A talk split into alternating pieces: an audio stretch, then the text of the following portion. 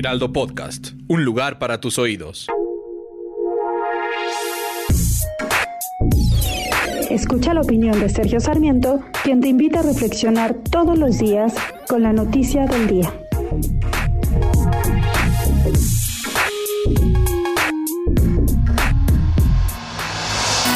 El presidente de la República declaró esta mañana que en el caso de las quejas de Estados Unidos y Canadá sobre el Tratado México, Estados Unidos y Canadá, él no va a ceder y dice, no vamos a ceder porque es un asunto de principios, tiene que ver con nuestra soberanía.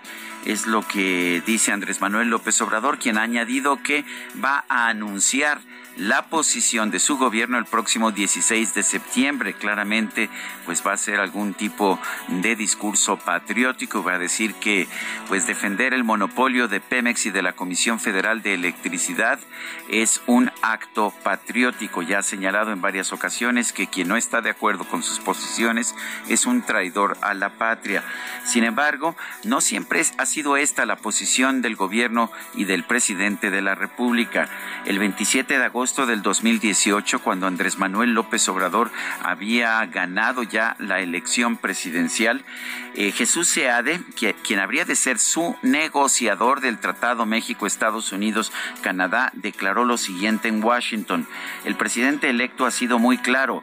Él no va a echar para atrás la reforma energética. Él no piensa cambiar la constitución. Él respeta el marco legal como lo tenemos y eso incluye, por supuesto, los contratos. Pues cambiaron de opinión, ¿verdad? Porque ahora ya esos contratos no son sacrosantos, ya esos contratos ya son una molestia, ya la reforma energética de que se llevó a cabo con anterioridad fue una traición a la patria, ya ha cambiado de posición el gobierno de la República. Bueno, y a mí me parece esto de hecho muy preocupante, está muy claro que México está violando el tratado comercial con Estados Unidos y con Canadá que prohíbe dar un trato especial a las empresas gubernamentales como Pemex y la Comisión Federal de Electricidad.